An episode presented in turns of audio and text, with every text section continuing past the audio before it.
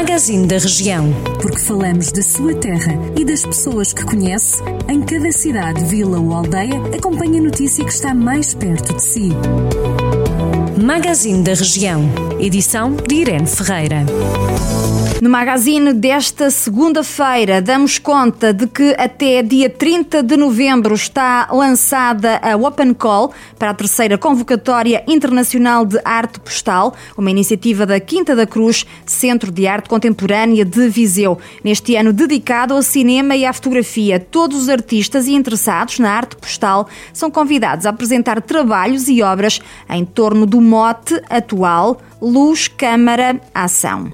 Em Carregal do Sal vão ser realizados trabalhos de desmatação e limpeza de vegetação ao longo do traçado da ciclovia de ligação à ecopista do Dão, em cerca de 5 metros para cada lado, numa extensão aproximada de 10 quilómetros. O projeto liga a Casa do Passal, em Cabanas de Viriato, à ecopista do Dão, em Pinheiro, Papísios. Os trabalhos ficam a cargo da Associação de Produtores Florestais do Planalto Beirão.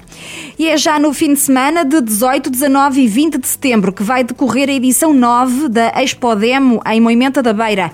Este ano, e devido à pandemia, o certame é realizado em formato digital. A Expodemo, que o ano passado se estreou como Ecovento, estatuto que mantém, é uma feira de negócios, de cultura, de sentidos e emoções. É a festa da maçã.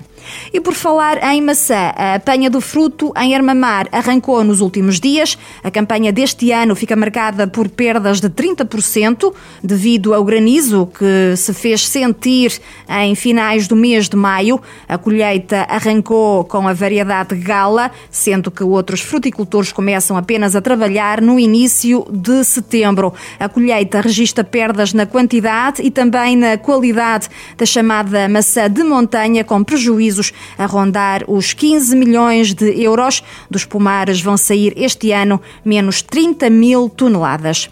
No Conselho de São Pedro do Sul, este domingo foi inaugurada a requalificação do estádio Marques Veloso, em Carvalhais. As obras com participadas pelo município e também pelo Instituto Português do Desporto e da Juventude, ao abrigo do programa de reabilitação de instalações desportivas, englobaram a colocação de relevado sintético e também a beneficiação das infraestruturas de apoio.